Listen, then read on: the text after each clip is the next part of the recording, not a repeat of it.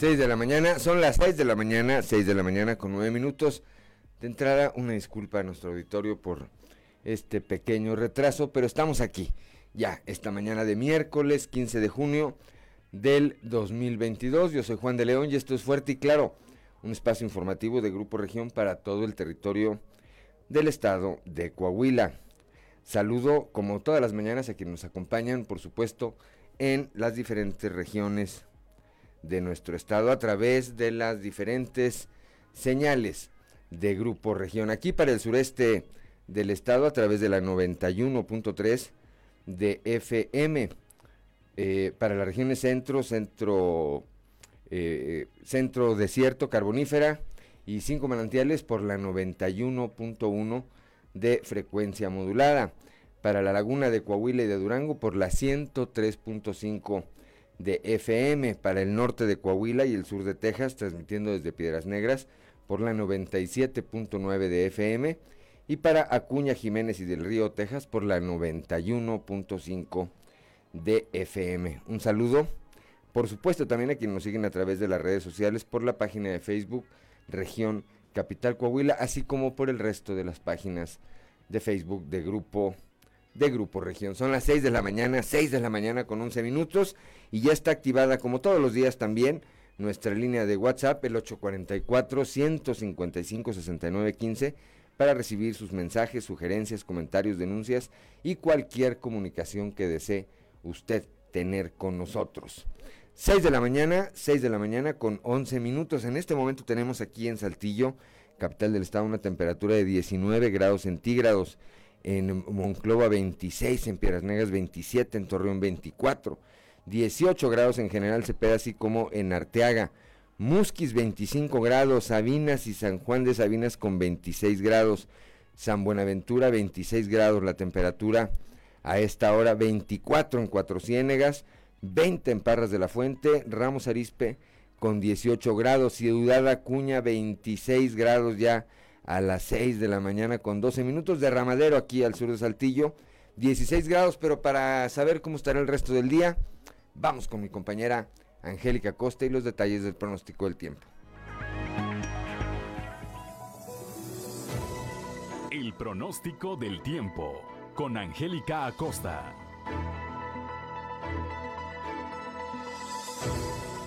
Hola, hola, ¿cómo están? Feliz y maravilloso miércoles, ya 15 de junio. Muy bien, excelente. Mi nombre es Angélica Costa y nos vamos con los detalles del clima. 33 grados como máxima para el día de hoy. En Saltillo, mínima de 17. Durante el día, fíjate que vamos a tener un cielo bastante nubladito. Sin embargo, se va a sentir muy cálido, por supuesto. Y por la noche, bastante nubosidad.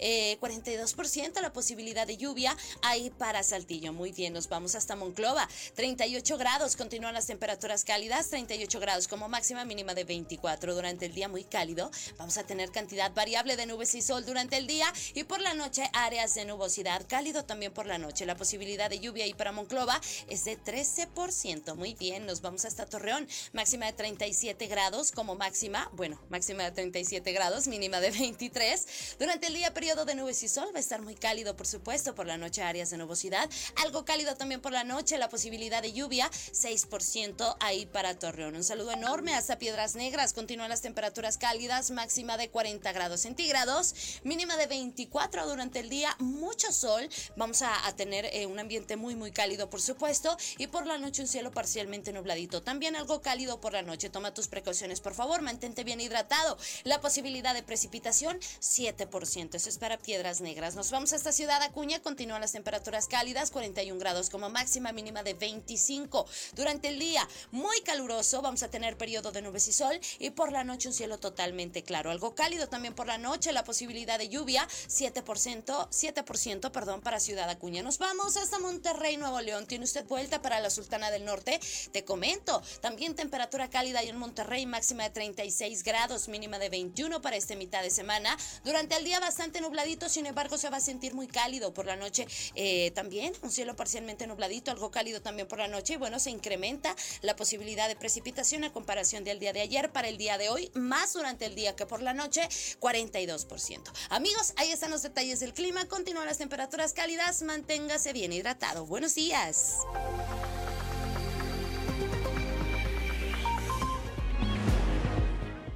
Son las 6 de la mañana, 6 de la mañana con 14, con 14 minutos. Gracias a mi compañera Angélica Costa. Y ahora vamos con el padre José Ignacio Flores y su sintonía con la esperanza. Prepárate, porque estás entrando en sintonía con la esperanza. Virtudes cristianas, remedios para la vida diaria para escuchar y ayudar. Un lugar con valor y esperanza para toda la familia. Queda con ustedes el Padre José Ignacio Flores en sintonía con la esperanza. Los abuelos y las personas mayores. Hoy en día la cultura del descarte imperante tiende a considerar a los mayores poco importantes e incluso insignificantes para la sociedad. La vejez, en cambio, es un momento más para responder a la llamada de Dios es sin duda una respuesta nueva y diferente, y en algunos aspectos incluso más adulta y madura. Esto significa que los abuelos y los mayores también están llamados a vivir la gracia de su relación con el Señor a través de sus relaciones con los hijos, los nietos, los jóvenes e incluso los niños. Este itinerario se divide en dos direcciones. Una está dada por lo que pueden ofrecer a los demás a través de su experiencia, su paciencia y su sabiduría. Y la otra dirección es dada por lo que deben recibir de los demás en su condición de fragilidad, debilidad y necesidad. No podemos ocultar lo difícil que es hacerse mayor, para algunas personas es una experiencia llena de amargura y tristeza, especialmente cuando está asociada a una enfermedad o dolencia que dificulta la realización de las actividades normales del pasado. A veces la época de la vejez también está marcada por el dolor causado por la pérdida del cónyuge con el que ha pasado gran parte de la vida. El periodo de la vejez es también el momento en que, habiéndose vuelto más necesitados y menos independientes, crece en las personas mayores el deseo de orar y de dialogar con Dios. La oración de los ancianos y los abuelos es don para la iglesia, es una riqueza, una gran inyección de sabiduría también para toda la sociedad humana, sobre todo para la que está demasiado atareada demasiado ocupada, demasiado distraída. Como comunidad, ¿qué estamos haciendo ya para involucrar a los abuelos y a las personas mayores? ¿Qué más podemos hacer? El amor y los valores se han hecho presentes. A partir de hoy, podemos vivir un futuro mejor. Te invitamos a vivir en sintonía con la esperanza y muchas gracias por tu preferencia. 6 de la mañana, 6 de la mañana con 18 minutos, gracias al padre José Ignacio Flores. Y bueno, vamos directamente a la información. Un muerto, una persona muerta y cinco heridos dejó una volcadura en la carretera a Monclova, Saltillo a Monclova. Christopher Vanegas tiene la información. La mañana de este martes, un hombre originario de Guanajuato perdió la vida y cinco más resultaron lesionados cuando perdieron el control en la carretera a Monclova, saliendo del camino provocando que volcaran, generándose la tragedia. Fue alrededor de las 9 de la mañana que cinco hombres originarios de Guanajuato circulaban por la carretera a Monclova con intenciones de llegar a Ciudad Acuña. Sin embargo, al circular a exceso de velocidad perdieron el control a la altura del kilómetro 98. Quien conducía era Bernardo Ruiz, de 47 años, quien debido al exceso de velocidad no pudo controlar el automóvil y esto provocó que se saliera del camino, volcando en repetidas ocasiones, lo que provocó que terminara lesionado con múltiples golpes que terminaron con su vida en ese instante. El resto de los tripulantes terminaron lesionados, pero fueron ellos quienes solicitaron el apoyo de los cuerpos de emergencia a través de una llamada al 911, movilizándose paramédicos de bomberos de Ramos Arispe, quienes confirmaron el deceso del conductor y atendieron a los lesionados para trasladarlos a un hospital de la capital del estado. Además, hasta este punto llegaron elementos de la Fiscalía General del Estado para tomar conocimiento del deceso y tras tomar conocimiento del mismo, ordenaron el traslado del cuerpo al CEMEFO para continuar con los trámites correspondientes y trasladar el cuerpo al estado de donde era originario para entregarlo a sus familiares. Para Grupo Región informó Christopher Vanegas. Son las 6 de la mañana, 6 de la mañana con 19 minutos se registró ayer otro incendio en el relleno sanitario de Saltillo. El reporte con Christopher Vanegas. Nuevamente, se registró un incendio en el relleno sanitario de Saltillo por lo que elementos de bomberos de la estación Poniente y Norte se trasladaron al lugar para sofocar el siniestro, que emanó grandes cantidades de humo pestilente. Fue a las 3 de la tarde que se recibió el reporte de que en el relleno sanitario se originó un incendio, por lo que se solicitaba la ayuda del personal de bomberos para que realizaran las maniobras para poder sofocarlo. Así que rápidamente se trasladaron elementos de la estación Poniente, localizada en la salida a la carretera Torreón, y de la estación Norte, ubicada en la colonia Virreyes, iniciando las maniobras para sofocar el siniestro. Sin embargo, pese a que la respuesta fue rápida, la acumulación de basura y el aire provocaron que las llamas se extendieran con rapidez. Es por esto que el incendio consumió una gran parte del relleno sanitario, lo que causó que se expidieran olores fétidos y una gran columna de humo pestilente que se visualizó de diferentes puntos de la ciudad. No obstante, las acciones de los apagafuego, que estuvieron más de dos horas combatiendo el siniestro, resultaron la liquidación del incendio alrededor de las 5.30 de la tarde. Para Grupo Región informó Christopher Vanegas. Son las 6 de la mañana, 6 de la mañana con 21 minutos, que no se le haga tarde. Estamos en Fuerte y Claro. 6 de la mañana con 26 minutos para quienes nos acompañen a través de la señal de la frecuencia modulada. Escuchamos a Cristian Castro y esta melodía titulada Nunca voy a olvidarte. Enviamos un saludo a Orlando Gómez que sigue nuestra transmisión a través de Región Saltillo Región 91.3 Saltillo dice, buen día, excelente miércoles para todos los que siguen Grupo Región. Ánimo, ánimo Orlando, por supuesto. Gracias, gracias por acompañarnos a través, a través de las redes sociales de Grupo Región. Y bueno, continuamos, continuamos con la información cuando son las 6 de la mañana con 27 minutos. En eh, más información, un hombre adulto perdió la vida en un, en un puesto, en un puesto de tacos. Esto allá en Piedras Negras. Norma Ramírez con el reporte. Raúl Ramos Castillo, de 64 años de edad, pierde la vida mientras laboraba en un puesto de tacos ubicado en la colonia Compositores sobre la carretera 57. De acuerdo con lo mencionado por la empleada, el occiso comenzó a sentirse mal, por lo que al tomar un refresco posteriormente se levantó al baño y fue cuando se desvaneció y perdió la vida en el lugar. Al sitio arribaron paramédicos de Nava y elementos policíacos, pero Raúl ya no contaba con signos vitales. Para Grupo Región, Norma Ramírez. Son las 6 de la mañana, 6 de la mañana con 27 minutos en Acuña. Un adulto mayor, un abuelito, fue localizado sin vida en su domicilio. Ricardo Ramírez.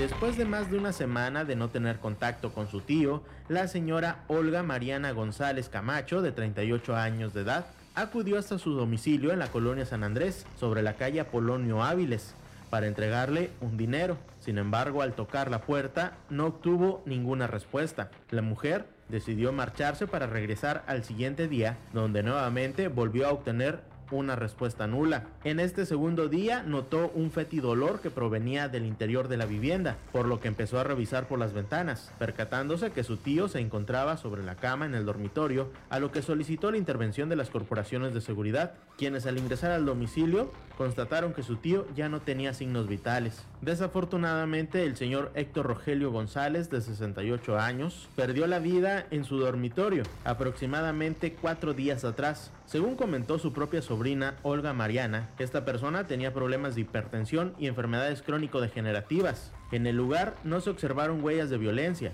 por lo que se ordenó el levantamiento del cuerpo para realizar la necropsia de ley, lo que confirmó que efectivamente el señor Héctor murió por causas naturales. Informó para Fuerte y Claro Ricardo Ramírez. 6 de la mañana, 6 de la mañana con 29 minutos en eh, Torreón. Eh, unos clientes agresivos provocaron la clausura de un bar. Víctor, Víctor Barrón con el reporte. La noche del pasado lunes, el bar Águila de Oro, ubicado en el sector centro del municipio de Torreón, fue clausurado luego que se desatara una riña entre consumidores que se encontraban en su interior, trifulca que dejó dos personas lesionadas. De acuerdo con información proporcionada por la Dirección de Seguridad Pública Municipal, el reporte en la línea de emergencia se recibió aproximadamente a las 20.19 horas y fue atendido por la unidad Bájale y Respeta, integrada por elementos de inspección y verificación, así como agentes preventivos. En el lugar, el personal municipal fue recibido por el propietario del establecimiento, quien manifestó que la situación se encontraba en calma cuando sorpresivamente dos de los clientes comenzaron a agredirse e instantes después sus acompañantes y personas que estaban en otras mesas también participaron en la gresca. Derivado de la pelea, un hombre de 32 años de edad resultó con una herida en la pierna izquierda y otro más de 43 años fue herido en la frente. Paramédicos de la Cruz Roja atendieron a los lesionados y el de mayor edad se trasladó por cuenta propia a un hospital de la región. Y a raíz de estos hechos, se elaboró el acta correspondiente y se colocaron sellos de clausura en el establecimiento. Para Grupo Región informó Víctor Barrón.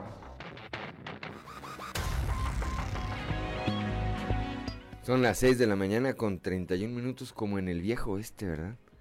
Como en el viejo este se dieron ahí en este bar en Torreón. Vamos ahora hasta la región carbonífera con Moisés Santiago Hernández, una persona eh, de el vecino estado de Nuevo León, murió calcinado en una volcadura registrada en la autopista Premier. Moisés, buen día.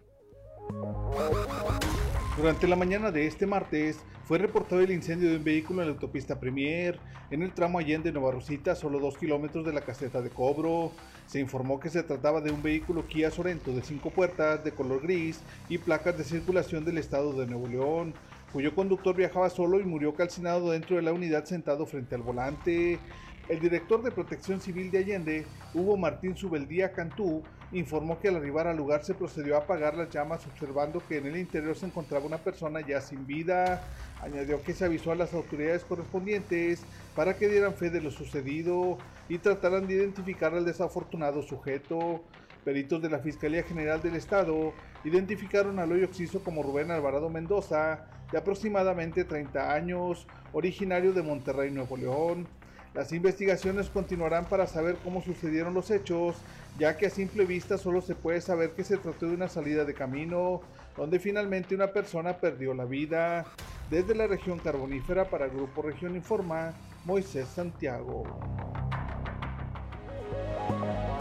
Son las 6 de la mañana, 6 de la mañana con 32 minutos, allá mismo en la, en la región carbonífera, con Moisés Santiago, una mujer, una joven mujer intentó quitarse la vida en el municipio de Musquis. Este es el reporte.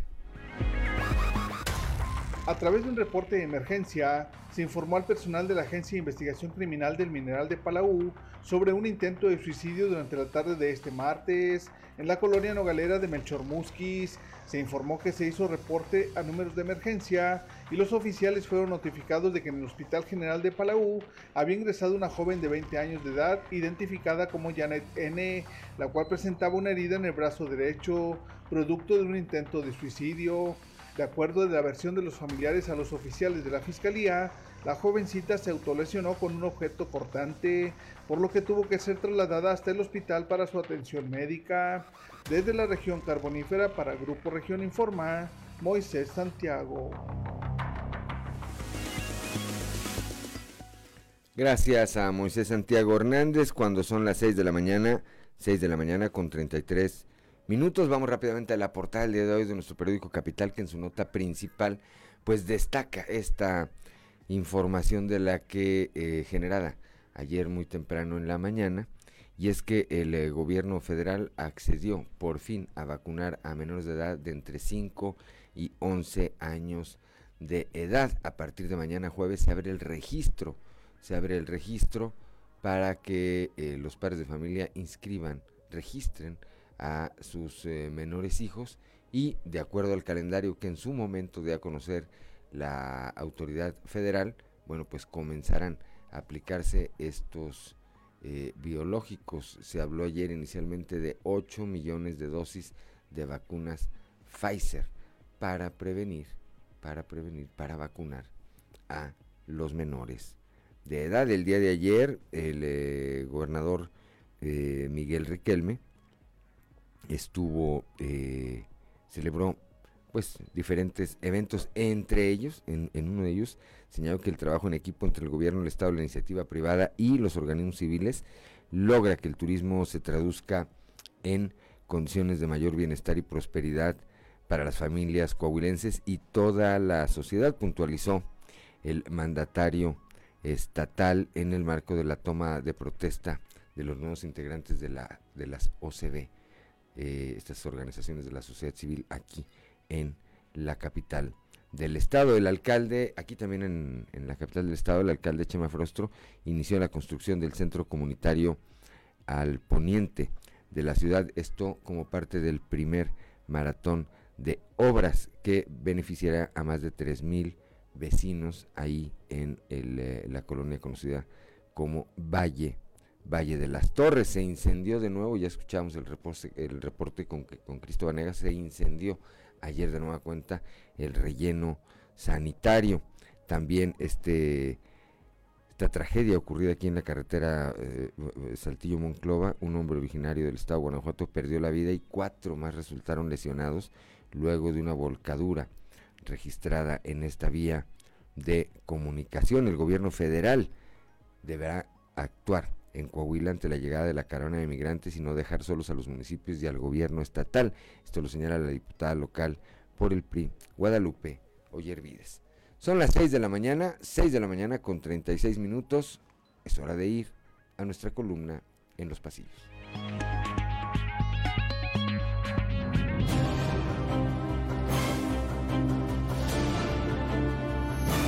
Y en el cartón de hoy, Visión, que nos muestra Carlos Saiza, Antonio Echavarría y Quirino Ordaz, quienes tienen una pose bastante simiesca, mientras que una voz nos dice, estos exgobernadores no traicionarán a nadie, solamente tuvieron visión de Estado.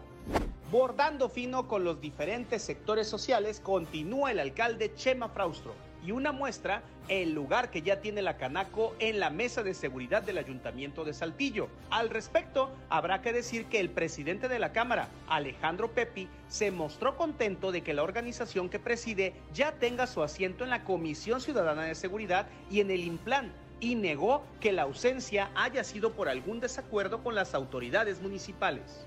Ah, veremos qué sucede. Estoy un poco nervioso.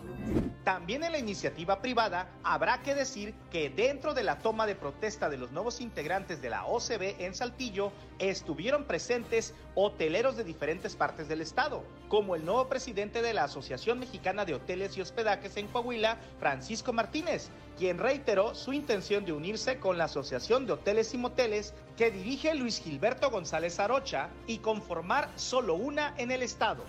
Creo que juntos somos imparables. A falta de cuestiones de mayor interés, a los diputados locales de Morena en la sesión de ayer no les dio para más que presentar un pronunciamiento para festejarle a AMLO la decisión de no haber asistido a la Cumbre de las Américas. Sobre el tema, la legisladora Francisca Aguilar se refirió al acto como una muestra de dignidad casi merecedora de un homenaje nacional. No cabe duda que ese grupo parlamentario se ha limitado a defender al mandatario federal desde el Congreso, pero de trabajo, mejor ni hablamos. Creo que es muy obvio que sí. ¿Cambiaría de asesor el ex niño azul Luis Fernando Salazar o de plano anda muy necesitado de contenido para sus redes? Y es que es inexplicable que el también expanista difunda un pequeño video en el que su líder nacional, Mario Delgado, prácticamente lo batea cuando Salazar pretende hablar de la elección del otro año en Coahuila, competencia de la que solo Luis Fernando no se ha dado cuenta que está fuera desde el principio. Un saludo a todos mejor presidente. Gracias, a ganar. Eh, ¿Saben qué, amigos?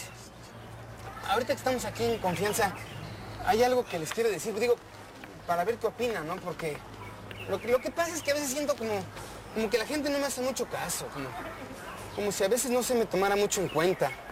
No sé. ¿Ustedes cómo ven? ¿Sabe qué, joven? Le voy a encargar la carne a la tan pequeña con papas a la francesa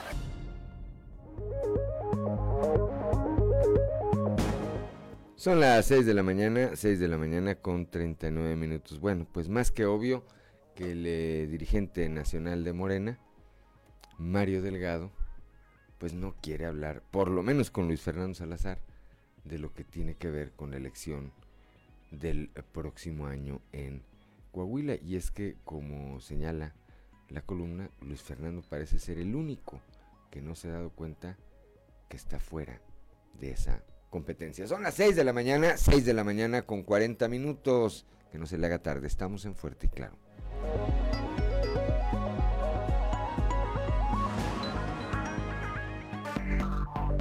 Enseguida regresamos con Fuerte y Claro.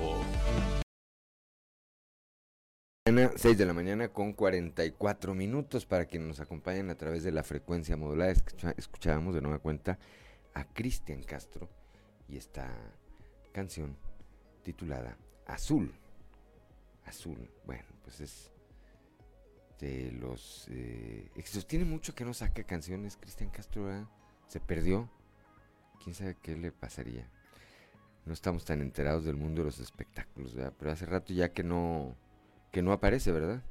Ya tiene un rato que no que no aparece. Bueno, 6 de la mañana con 45 minutos. Vamos ahora a un panorama informativo por el estado y comenzamos aquí en el eh, sureste de la entidad con mi compañera Leslie Delgado. Abren registro para vacunar a niños de 5 a 11 años contra el COVID-19. Leslie, muy buenos días. Buen día informando desde la ciudad de Saltillo, la última fase de la vacunación contra la COVID-19 en México, correspondiente a los niños de 5 a 11 años, dará inicio con el registro el próximo jueves a través del portal mivacuna.salud.gov, informó Hugo López Gatel, subsecretario de Prevención y Promoción de la Salud. En conferencia de prensa desde Palacio Nacional, el funcionario federal detalló que se firmó un contrato con la farmacéutica Pfizer para adquirir 8 millones de dosis. Asimismo, el arribo de la vacuna para los niños comenzará a partir del 24 de junio y el modelo de aplicación será por municipios en centros de salud y en algunos casos se habilitarán unidades especiales comentó López Gatel. Cabe mencionar que Pfizer ha estado probando su vacuna en niños de 6 meses a 5 años. Los niños de este grupo de edad reciben tres dosis de 3 microgramos cada una. A modo de comparación, el programa de vacunas aprobado para niños de 5 a 11 años consta de dos dosis de 10 microgramos cada una, mientras que los niños mayores y los adultos reciben 30 microgramos por dosis de la vacuna Pfizer, informó para Grupo Región Leslie Delgado. Gracias, gracias a Leslie Delgado. 6 de la mañana, 6 de la mañana con 47 minutos. Vamos ahora con Raúl Rocha. El día de ayer ahí en el Congreso del Estado fue aprobada la reforma a la ley de pensiones para el magisterio. Raúl, muy buenos días. ¿Qué tal compañeros? Buen día, información para el día de hoy. Por mayoría, los diputados del Congreso del Estado aprobaron la reforma a la ley de pensiones y otros beneficios sociales para los trabajadores de la educación de Coahuila, que fue suscrita por el gobernador Miguel Ángel Riquelme Solís y que traerá beneficios sociales y mejores condiciones económicas cuando se retiren. La diputada María Guadalupe Calderón, del grupo parlamentario del PRI, fue la encargada de leer el dictamen. Esa entidad que se refiere a la fracción tercera, el citado artículo cotizará el 10% del sueldo base. Asimismo, para financiar esta pensión, los trabajadores aportarán el 10% de sus percepciones totales. Estas cuotas de aportaciones, tanto los trabajadores como las entidades y organismos, integran a su cuenta de aportaciones obligatorias del trabajador. Segundo, para el financiamiento de las pensiones garantizadas por retiro por edad y antigüedad del servicio, retiro anticipado, inhabilitación físico-mental, fallecimiento y de las demás prestaciones que establezca la ley, las entidades y organismos previstos en las versiones primero y cuarto, artículo 2 de ley, aportarán el 17% del sueldo laboral quinquenio y, en su caso, riesgo profesional para los trabajadores que dependen de ellas. La entidad a que se refiere la versión segunda del artículo señalado aportará el 17% del sueldo base y prima de antigüedad de los trabajadores que dependen de ella. Por lo que hace la entidad a la que se refiere la versión tercera del citado artículo, cotizará el 17% del sueldo base. Esta es la información para el día de hoy. Buen día. 6 de la mañana, 6 de la mañana con, con 48 minutos. Vamos ahora a Acuña. allá con Ricardo Ramírez, el Instituto Nacional de Migración va a reforzar la revisión de documentos a migrantes. Además, se anuncia una deportación escalonada. Ricardo, buen día. Ante la movilización constante de migrantes que se ha presentado durante esta semana en el estado de Coahuila, personal del Instituto Nacional de Migración incrementará su presencia y coordinación con las diferentes dependencias estatales y locales para hacer frente a esta ola migratoria. Así lo dio a conocer Ramón Galindo, vicealmirante del Instituto Nacional de Migración, Dentro de los puntos que se estarán revisando es que los documentos sean originales, que no sean copias y que correspondan a quienes los portan. Mencionó además que muchos de los migrantes obtuvieron un permiso provisional de 30 días para circular en territorio mexicano, pero que este no les permite llegar a las fronteras norte. El vicealmirante mencionó que actualmente se trabaja al interior del instituto para establecer un protocolo de repatriación escalonado, debido a que es una tarea titánica el retornar a los migrantes a la frontera sur de México o incluso hasta sus propios países de origen. Tenemos nosotros comunicación y enlace con este, la oficina homóloga en Nuevo León y como él lo mencionó también en lo que es San Luis y Zacatecas, este, las acciones que se están llevando es de alguna manera todo el personal que aquí es rescatado se, se, vuelve a, través de, ahora sí, relevos escalonados se van acercando hacia lo que es, la frontera con Zacatecas y San Luis y a través de esos relevos escalonados se pretende que el personal tenga su retorno ordenado hacia, este, hacia el sur.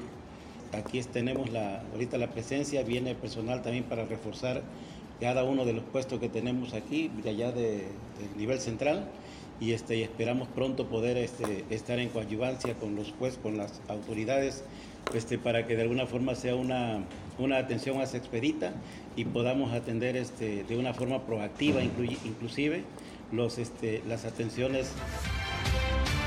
Informó para Fuerte y Claro Ricardo Ramírez.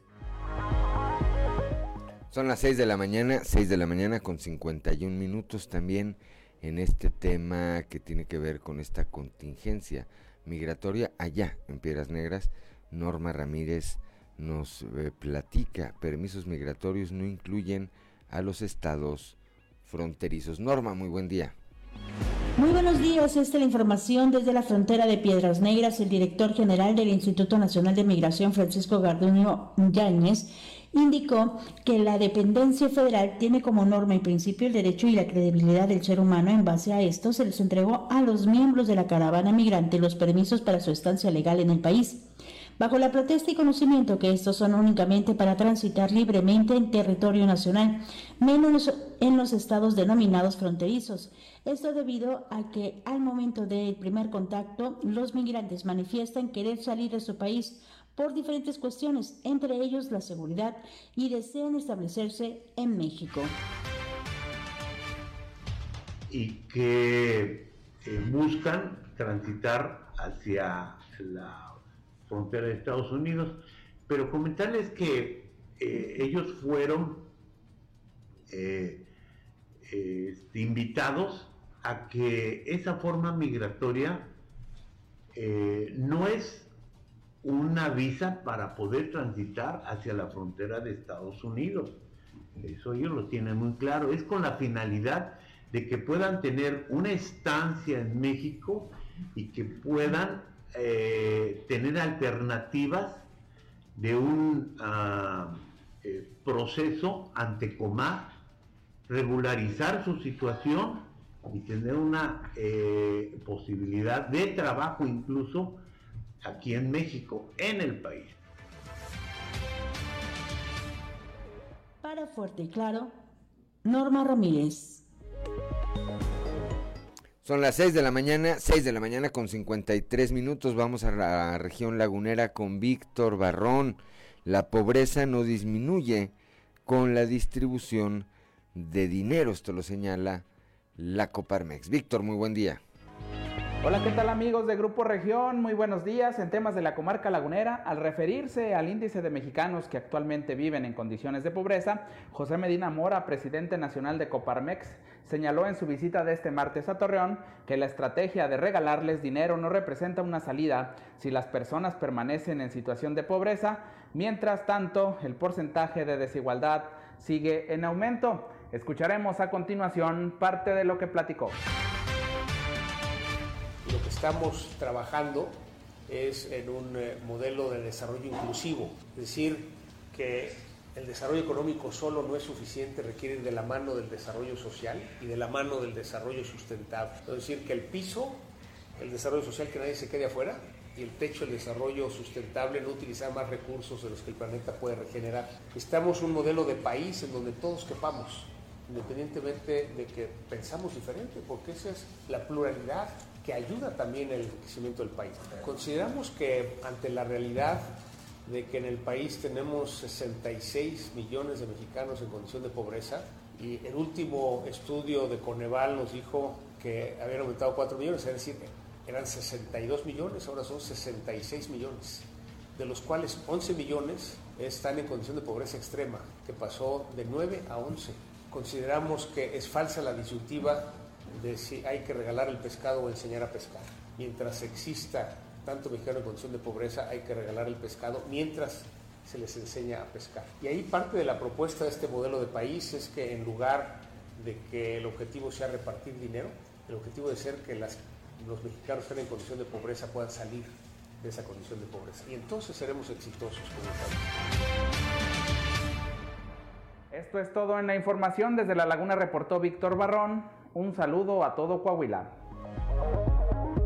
Gracias, gracias a Víctor Barrón cuando son las 6 de la mañana, 6 de la mañana con 55 minutos. Soy Juan de León. Estamos en Fuerte y Claro.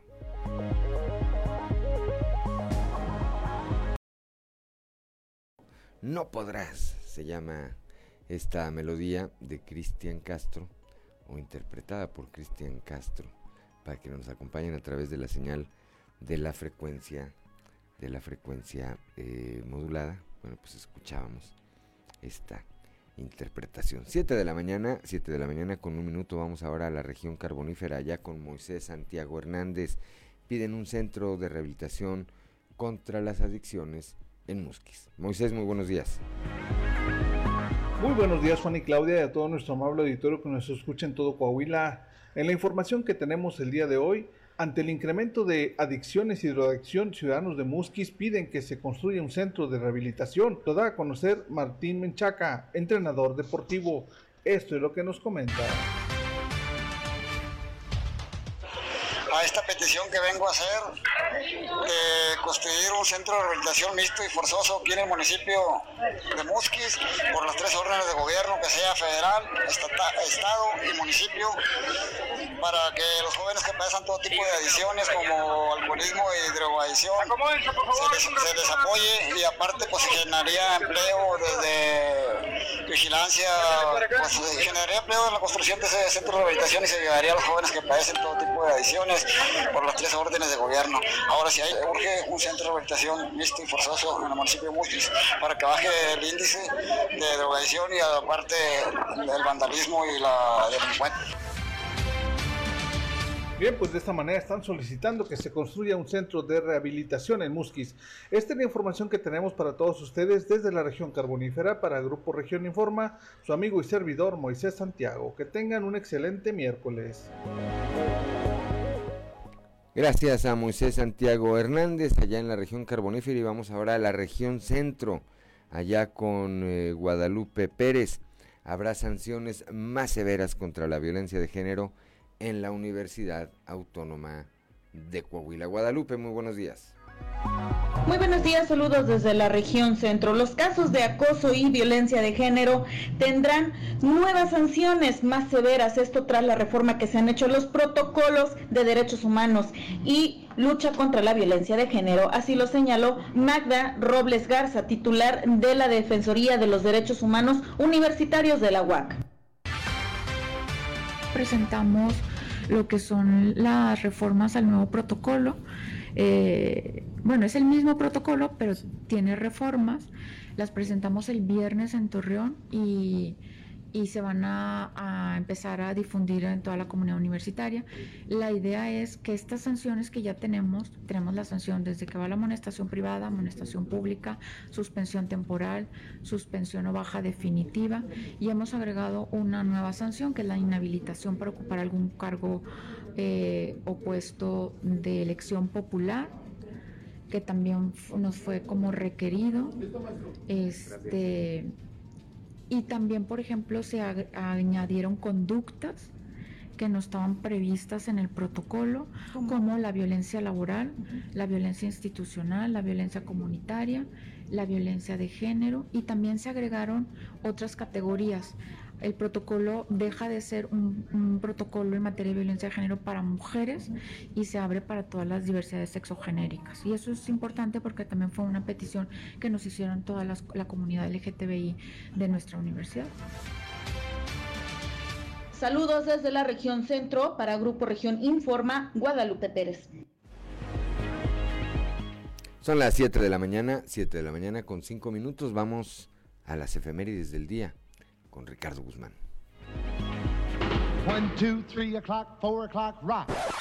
¿Quiere conocer qué ocurrió un día como hoy? Estas son las efemérides con Ricardo Guzmán.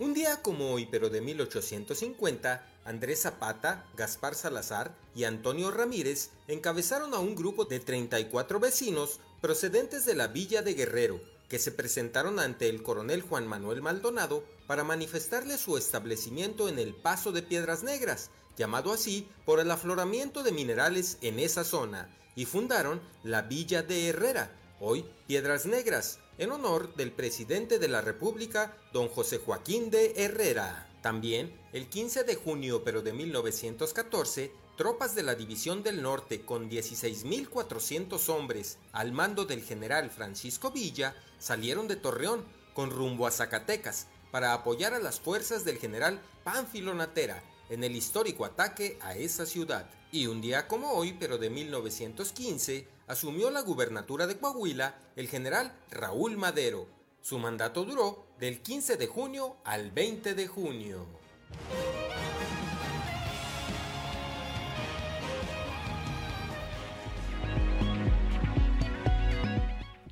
Gracias, gracias a Ricardo Guzmán. Cuando son las 7 de la mañana, 7 de la mañana con 6 minutos, para seguir manteniendo la igualdad de los derechos humanos entre los habitantes de la región norte de Coahuila, la Comisión Nacional de Derechos Humanos planea la apertura de lo que podría ser su décima oficina en Coahuila. Así lo dio a conocer Hugo Morales, quien es presidente de la Comisión de Derechos Humanos en el Estado.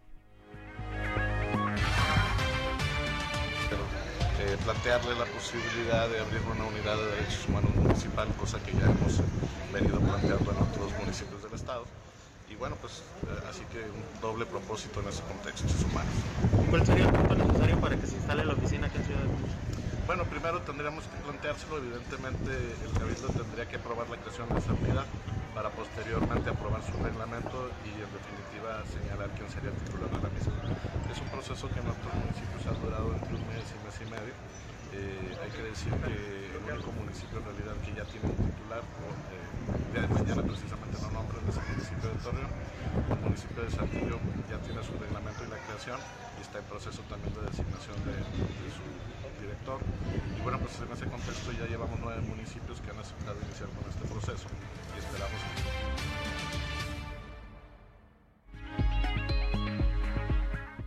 Son las 7 de la mañana, 7 de la mañana con 8 minutos. La diputada local por el PRI, Guadalupe Ollervides, señaló que el gobierno federal debe actuar en Coahuila ante la llegada de la caravana de migrantes y no dejar solo, solos a los municipios y al gobierno estatal. No hay un tema que realmente le preocupa así somos en el norte, a los coahuilenses, de poder tratar bien, con decencia y de acuerdo y apego a los derechos humanos, pues el gobierno federal se desatiende y le deja completamente la carga a los municipios, al Estado.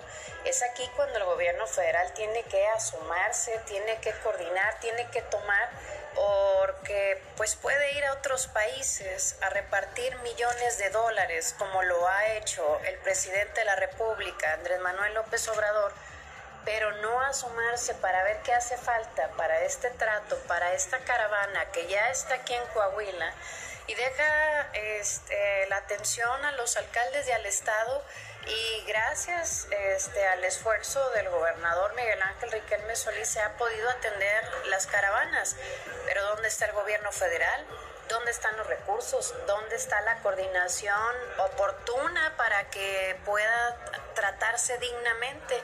Ya los vemos que vienen llegando algunos eh, en autobuses de muy buena calidad, pero también vemos la otra parte de la historia, de cómo hay migrantes sufriendo, niñas y niños, hambre, es un problema que si no atendemos eh, provoca problemas sanitarios.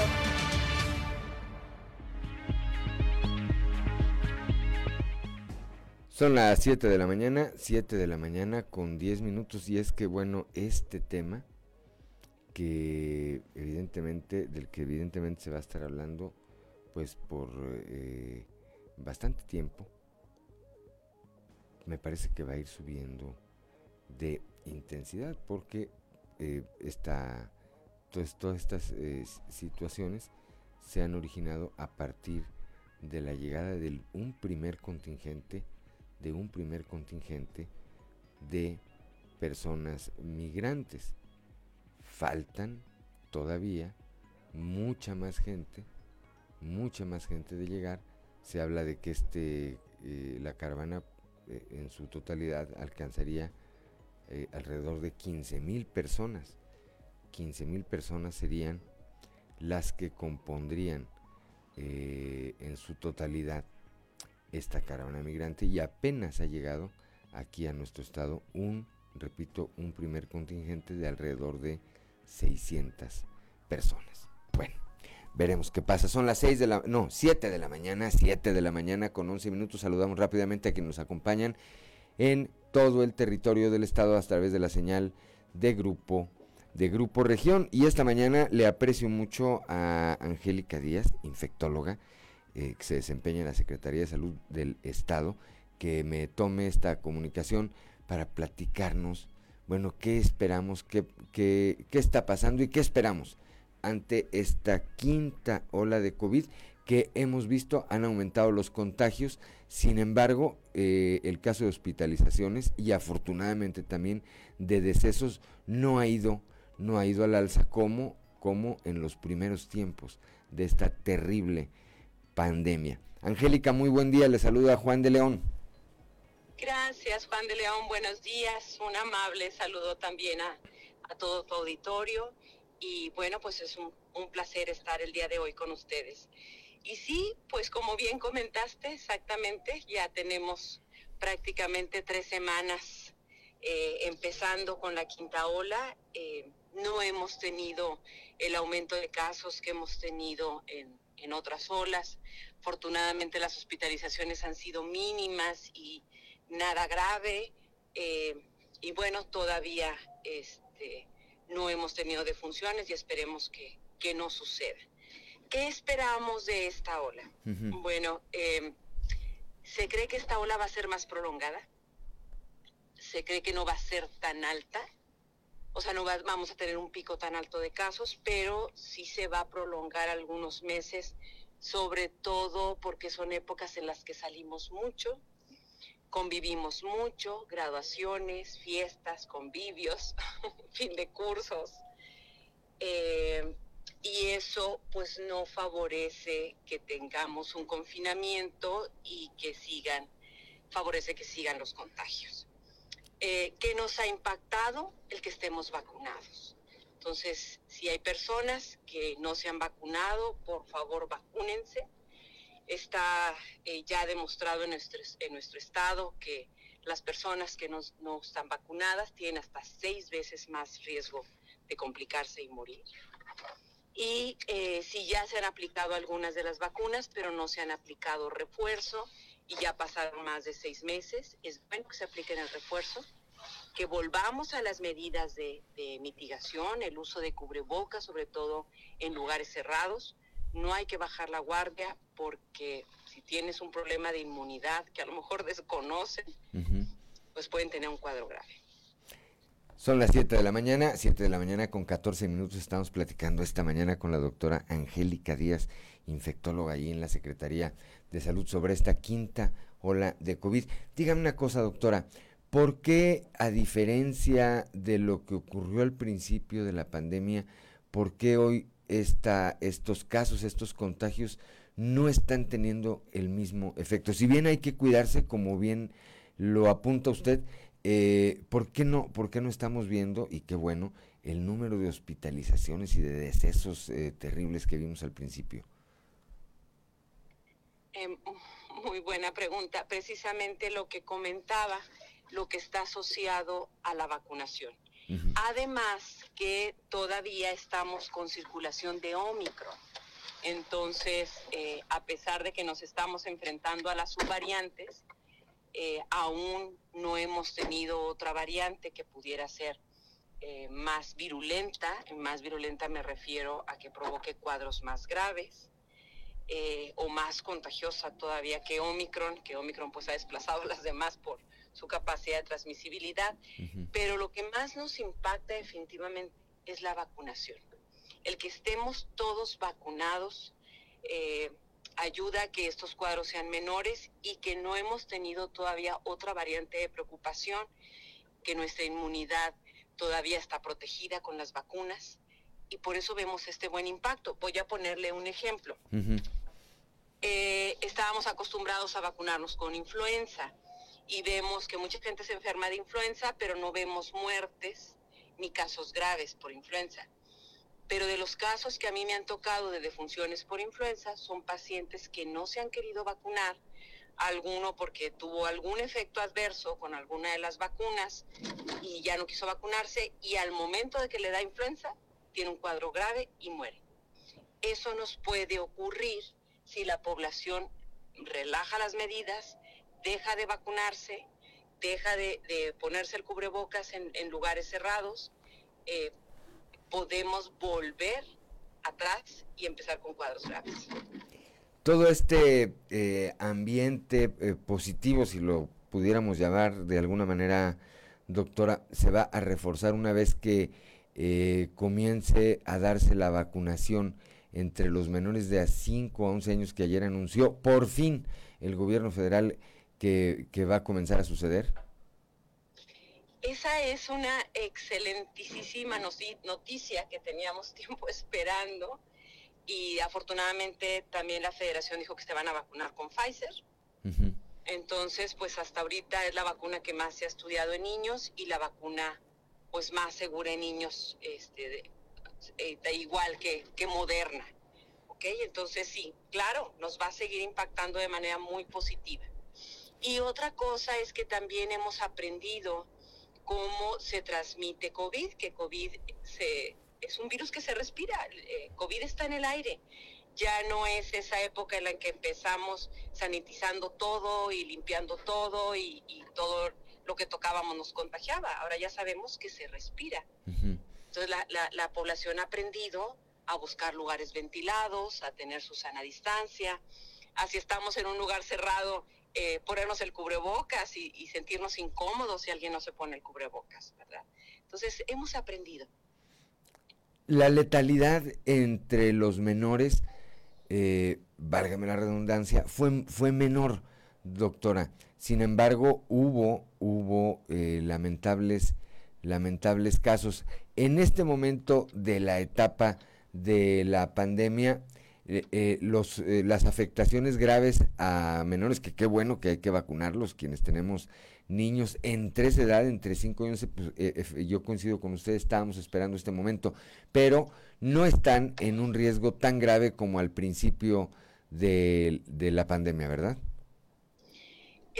no, pero de cualquier manera, hemos visto con COVID que no nada más provoca la enfermedad, o sea, ahorita, por ejemplo, las hepatitis infantiles que, se han reportado en el mundo, algunas se han encontrado asociadas a COVID, y, y, ahorita eh, el virus SARS-CoV-2 ha sido el virus más estudiado del mundo, donde eh, hemos aprendido que no nada más da una enfermedad, sino que puede dejar secuelas, puede hacer un, cuadro de respuesta inflamatoria severa en los niños después de un mes de haber padecido COVID. Eh, se ha visto asociado hasta desarrollo de enfermedades autoinmunes. Entonces, eh, no podemos minimizar ni, ni escatimar el riesgo al que nos podemos someter o someter a nuestros niños por no vacunarlos, porque decimos, les va bien, es muy bajo el riesgo. Eh, no, hay más cosas que aún nos faltan por conocer. Entonces hay que protegernos, hay que vacunar a nuestros niños, hay que reforzarnos nosotros si ya estamos vacunados e idealmente que no nos dé COVID. Doctora eh, Angélica Díaz, infectóloga de la Secretaría de Salud, ¿algo que quiera agregar usted esta mañana para el auditorio que la escucha en todo el territorio del Estado? Gracias, Juan. Eh, que no bajemos la guardia, que eh, entendemos que hay un cansancio de las medidas de mitigación, pero eso afortunadamente ha salvado muchas vidas. Entonces, si estamos frente a esta ola, usar el cubrebocas en lugares cerrados, procurar lugares ventilados y vacunarnos. Doctora, le aprecio muchísimo que me haya tomado esta comunicación esta mañana. Muy seguramente estaremos en, contacto y en comunicación más adelante para este y para otros temas y por lo pronto no me queda sino eh, reiterar el agradecimiento y desearle que tenga usted un excelente miércoles. Igualmente, y para todo su auditorio también. Gracias por su tiempo. Muchas gracias, muy buenos días. Son las 7 de la mañana, 7 de la mañana con 20 minutos. Soy Juan de León, estamos en Fuerte y Claro.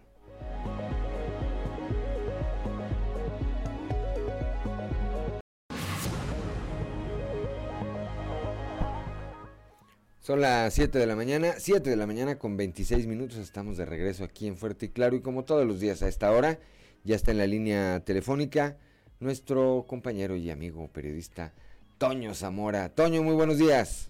Buenos días Juan, buenos días a las personas que nos sintonizan a esta hora. Una buena noticia para los empleados eh, de Altos Hornos de México, para los el personal de confianza y subsidiarias debido a que la presidencia del Consejo autorizó incremento de sueldo por el 8% eh, en un oficio con fecha de ayer mismo y firmado por la directora corporativa de recursos humanos del Grupo Acerero del Norte, Mónica Elizondo Ortiz, se señala que el aumento es a partir del 1 de este mes, o sea que esta quincena ya les va a salir un 8% más a los empleados de confianza señala en ese documento que es un reconocimiento al esfuerzo y dedicación de eh, nuestros empleados, dice que han demostrado gran compromiso al permanecer firmes ante las adversidades de los últimos años. Por otro lado, también, este, aunque se manejó con gran hermetismo, ya ves, Juan, que el bolero que en todos lados anda y en ninguno se le mira, eh, se enteró de que ayer se cumplieron 40 horas sin producir acero. ¿Por qué? Pues por la sencilla razón de que hubo problemas en, la planta de fuerza de la planta 2 y esto hizo que el famoso turbosoplador que tuvo problemas electrónicas hidráulicas este pues no funcionara. El turbosoplador es como un abanicote grandote, Juan, que está en el, en el, en el altorno y pues bueno, eso sirve para, para que crezca la llama, como dicen por ahí. Eh, pues esperamos que este turbosoplador eh, haya estado listo el día de ayer, como se contemplaba, a las 7 de la tarde, para haberse reanudado la producción. En caso contrario, pues tardaría como 48 horas más en ponerse eh, o en arreglarse este tipo de cosas. Por otro lado, Juan, comentarte que eh, el gobernador Miguel Riquelme estará en Monclova a las 9 de la mañana, una hora aproximadamente, estará eh, ahí en la reposición del colector eh, de la colonia La Loma Eh, esta, esta colonia tiene más de 60 años, por lo que ya así definitivamente era urgente que se procediera a, la reposición de este subcolector de drenaje. Y luego a las 10 de la mañana en la ciudad deportiva, Juan, eh, será el arranque de caravanas de la salud en la región centro. Este, este evento será en la unidad deportiva Norma Leticia Rocha de la Cruz. Con el gobernador Miguel Riquelme o el gobernador Miguel Riquelme será acompañado el secretario de Inclusión y Desarrollo Social, Manolo Jiménez, que bueno, pues este traen cosas importantes, eh, el gobernador Riquelme pues trae cosas importantes para, para una colonia que tiene muchísimos años, como es la Loma, la colonia de la Loma, porque está en una loma, y también este pues otro tipo de, beneficios. Bueno, pues esperemos que eh, transite bien esta gira de trabajo que como bien apuntas llevan a cabo hoy allá por la región centro, tanto el gobernador Miguel Riquelme como el secretario de Inclusión y Desarrollo Social. Mañana, mañana nos platicas cómo les fue, lo que se vio y lo más interesante, Toño, lo que no se vio. Así es lo más importante, ¿no? Como siempre. porque lo que se vio todo el mundo... Este, Usted todo el mundo lo sabe, la, la, la, la gracia del bolero es que nos platica cosas que, nadie ve. A, veces, dijo. A veces, ¿eh? Platicaremos mañana, Toño, Dios mediante. Hasta mañana, Excelente miércoles. Siete de la mañana, son las siete de la mañana con 31 minutos y continuamos con la información. Un grupo de alrededor de 200 migrantes se manifestaron ayer en la Plaza de Armas aquí en la capital del estado denuncian que autoridades del Instituto Nacional de Migración les impiden comprar boletos de autobús para continuar su camino hacia la frontera norte de nuestro país.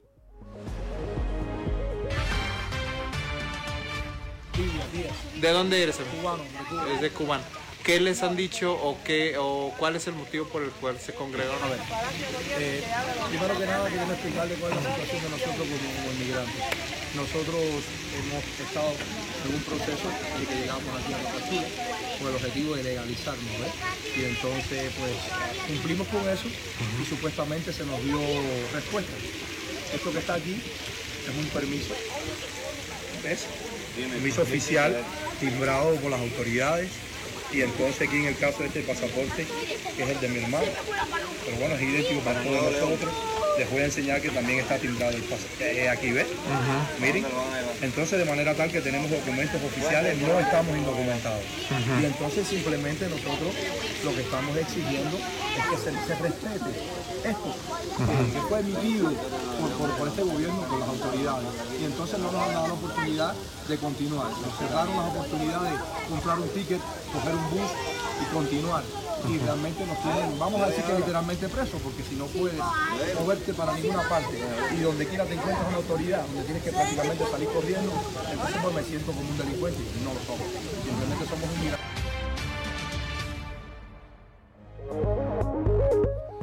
Son las 7 de la mañana, 7 de la mañana con 32 minutos. El alcalde de Saltillo, el ingeniero José María Frausto Siller, dio a conocer que proyectan ampliar el número de carriles del Boulevard Eulalio Gutiérrez, esto con el fin de desfogar el tráfico que se genera en este punto.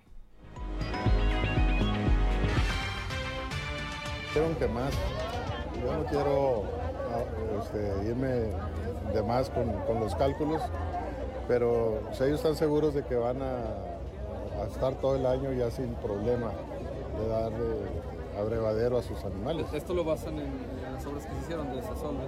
No, pues sí, claro, o sea, de, la nueva cantidad de agua que tienen ellos en, los ejidos y lo que ellos calculan que va a aguantar para su ganado. Todos dicen que más de un año, ¿verdad? Pero además, eh, ayer volvió a llover por allá y ayer, entonces esperamos que esto siga un mejor ciclo.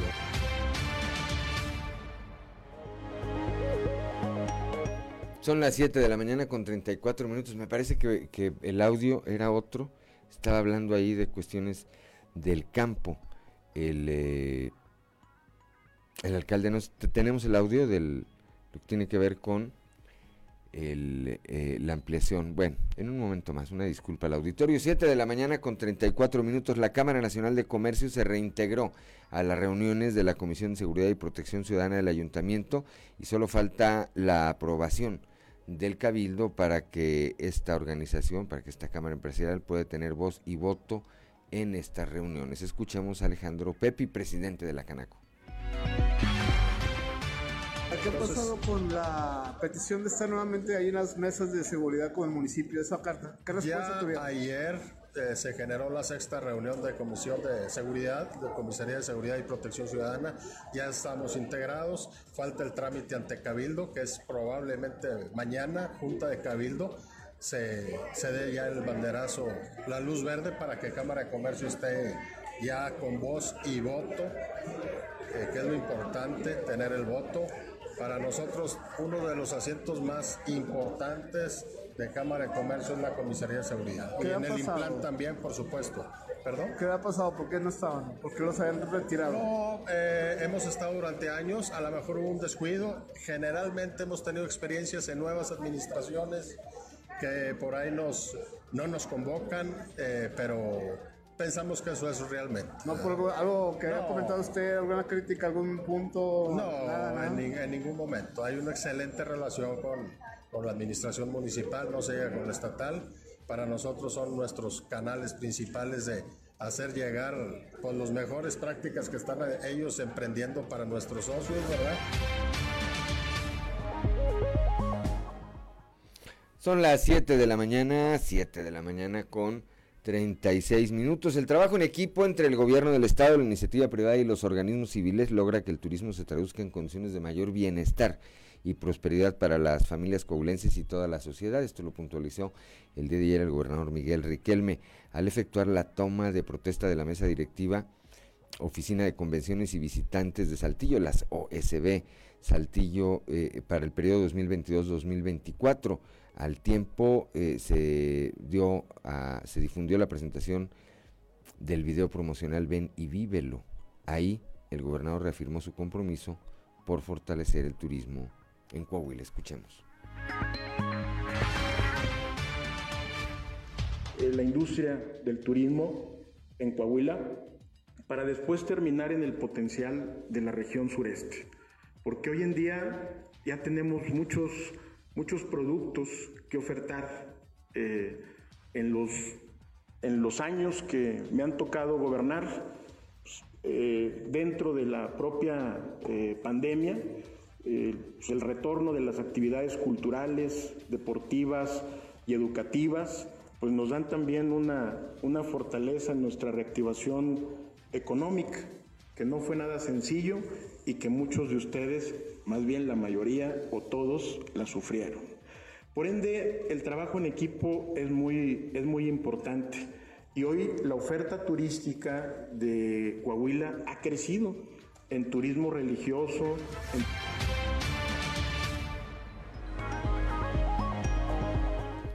Son las 7 de la mañana, 7 de la mañana con 37 minutos, caminito de la escuela, ya van mis muchachos, caminito de la escuela ya es miércoles. Se ha hecho larga esta semana, ¿no? A mí se me ha hecho larga esta semana. Pero hoy, Ricardo López, hoy pagan, hoy cae el villano reventón. Hoy es quincena, un saludo a mis muchachos que van a la escuela. Échenle, échenle con toda, con toda, eh, con toda la, la garra. Ahí van Eric y Elías. Échenle duro, en la tarde o en la noche los veo. Más de 3.000 vecinos del poniente de la ciudad en pocos meses podrán realizar actividades recreativas, deportivas y de emprendimiento gracias a la construcción de un nuevo centro comunitario que inició el municipio en la colonia Valle de las Torres. El alcalde José María Fraustro dio el banderazo de inicio a la construcción en eh, donde se van a invertir 3.3 millones de pesos que forma parte del primer maratón de obras.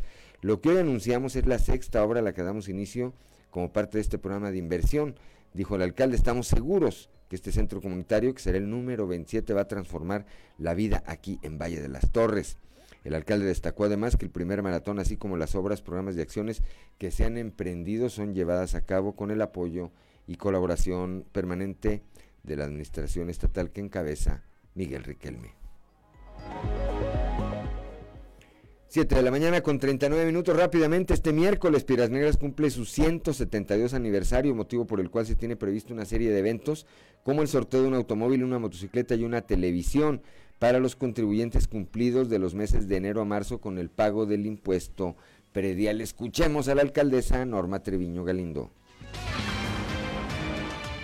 de la moto y de la televisión, todavía pueden venir a cambiar sus, traer su recibo que se pagó en enero, febrero y marzo del predial y venir a cambiarlo por boleto y aquí está la urna para que lo ingresen y pues va a ser la rifa a, las 12, a mediodía.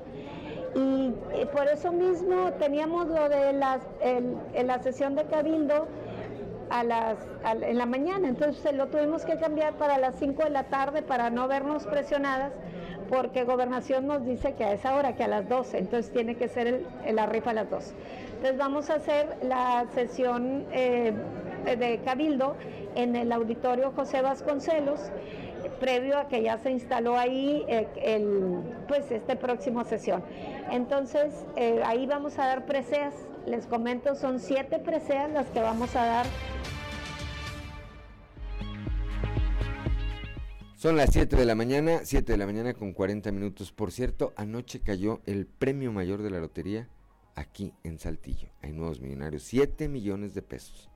7 millones de pesos. Pues felicitaciones, felicitaciones. No puede uno decir otra cosa que no sea felicidades a quien haya tenido la fortuna de haberse llevado este premio. 7 de la mañana, 7 de la mañana con 41 minutos, no le cambie, estamos en fuerte y claro.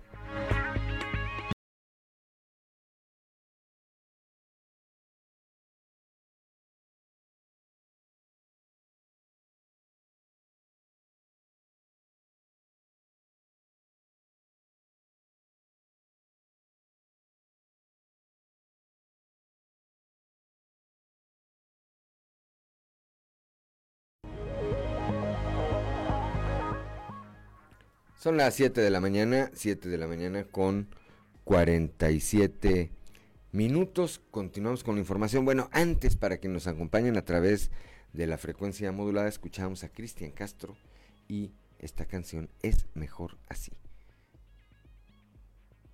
También de hace que pues ya varios años, ¿verdad?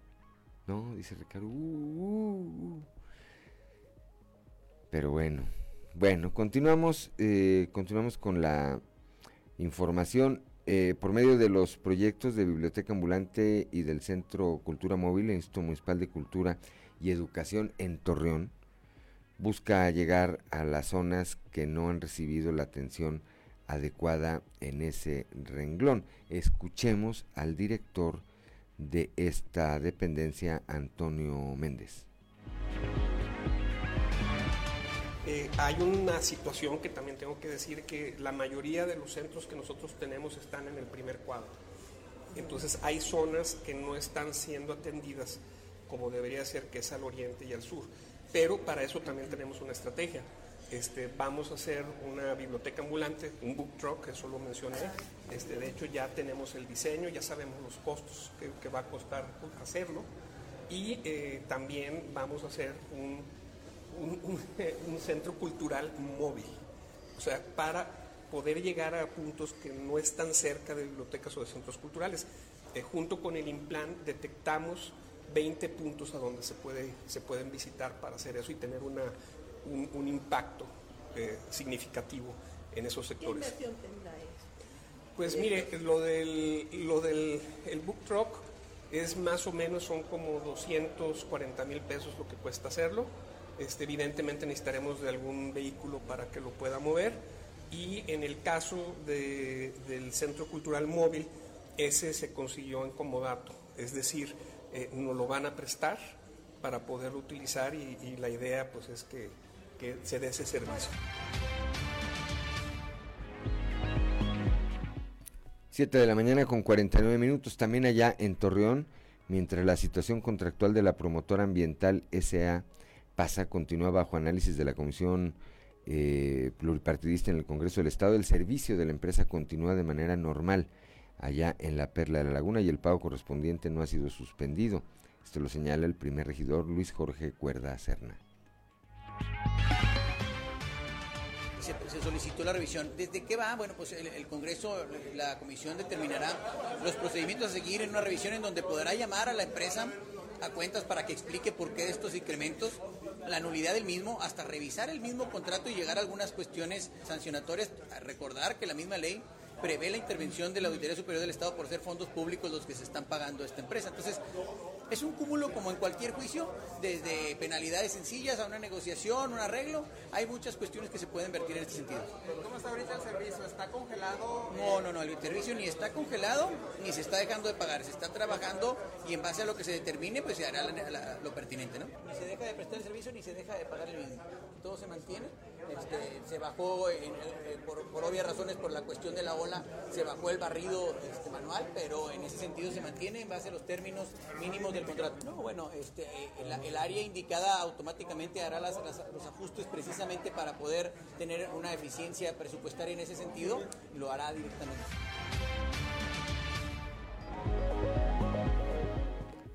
Son las 7 de la mañana con 51 minutos, hora de ir con Noé Santoyo al mundo de los deportes. Resumen Estadio con Noé Santoyo.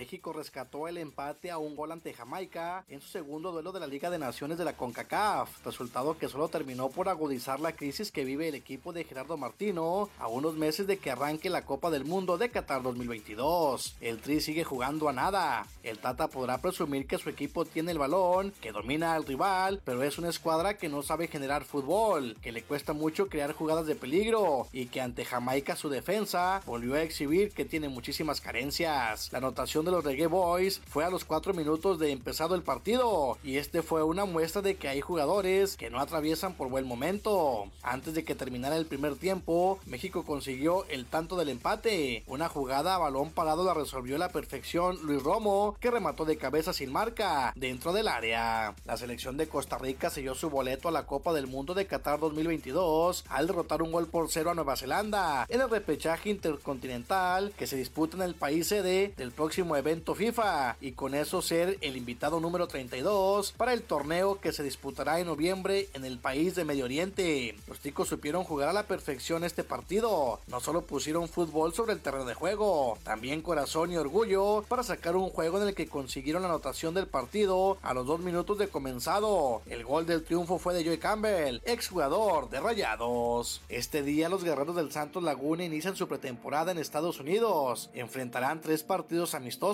iniciando hoy ante Chivas en Salt Lake City. Después se medirán a Rayados del Monterrey el 18 de junio en Houston, Texas, cerrando ante los Tigres de Miguel El Piojo Herrera el 22 de junio en San Antonio, Texas. En actividad de la Liga Mexicana de Béisbol, Carlos Juan Viera lanzó 5 entradas sin carrera y 3 ponches para que Zaraperos apaleara 15 carreras a una Generales de Durango en el arranque de la serie en Saltillo. Gran descarga ofensiva de 17 imparables, donde destacó Joshua Hernández con cuatro producidas, con Ron y tres anotadas, y el saltillense Fernando Villegas que se fue para la calle, luciendo con cuatro indiscutibles, cuatro anotadas y dos remolques. En otro escenario, doblete productor de dos carreras de Hervis Solarte en la parte alta del séptimo episodio permitió a los algodoneros de la Unión Laguna remontar la pizarra y llevarse el primer juego de la serie, 6 por 1 sobre Mariachis de Guadalajara, en encuentro celebrado en el Estadio Panamericano de la Perla Tapatía. Por su parte, con relevo de una y dos tercios en blanco, Wilfin Obispo salvó su sexto juego del torneo y con ello ya está dentro de los mejores 15 en la historia de la Liga Mexicana de Béisbol. En encuentro que Acereros de Monclova ganó cuatro carreras a dos en el inicio de la serie ante Tigres de Quintana Roo. Detrás de los conrones del saltillense Carlos Pacheco y Javier Sánchez, así como de la apertura de Néstor Angumea, México noqueó por pizarra de 14 a 0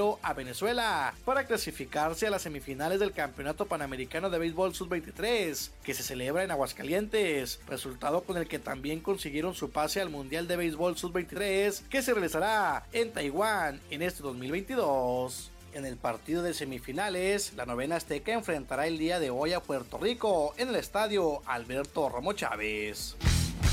Resumen Estadio con Noé Santoyo.